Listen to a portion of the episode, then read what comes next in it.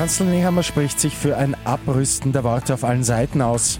Und heute sperrt der Handel wieder auf, außer in Oberösterreich. Immer 10 Minuten früher informiert. 88.6 Die Nachrichten. Im Studio Christian Fritz. Der neue Bundeskanzler Karl Nehammer hat am Abend sein erstes großes TV-Interview gegeben. Und da ist auch auf eine Wortmeldung seiner Parteikollegin Ministerin Elisabeth Köstinger eingegangen. Sie hatte zuletzt FPÖ-Chef Herbert Kickl, Zitat, Blut an den Händen vorgeworfen.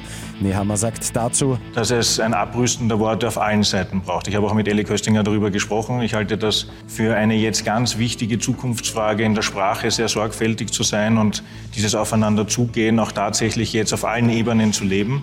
Auch auf die FPÖ will der Kanzler zugehen. Nehammer hat den Freiheitlichen aber zumindest derzeit die Regierungsfähigkeit abgesprochen.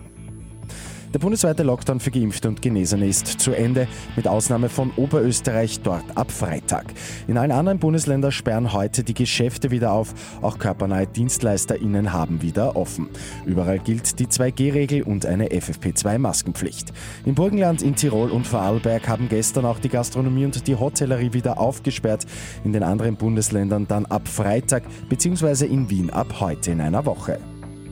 Nach den verheerenden Tornados am Wochenende in den USA werden nach wie vor viele Menschen vermisst. Mindestens 94 Menschen sind dabei ums Leben gekommen. Die Behörden befürchten aber, dass die Zahl noch deutlich ansteigt. Und bei Lotto 6 aus 45 hat am Abend niemand die sechs richtigen erraten. Übermorgen warten bei einem Doppeljackpot rund 2,4 Millionen Euro.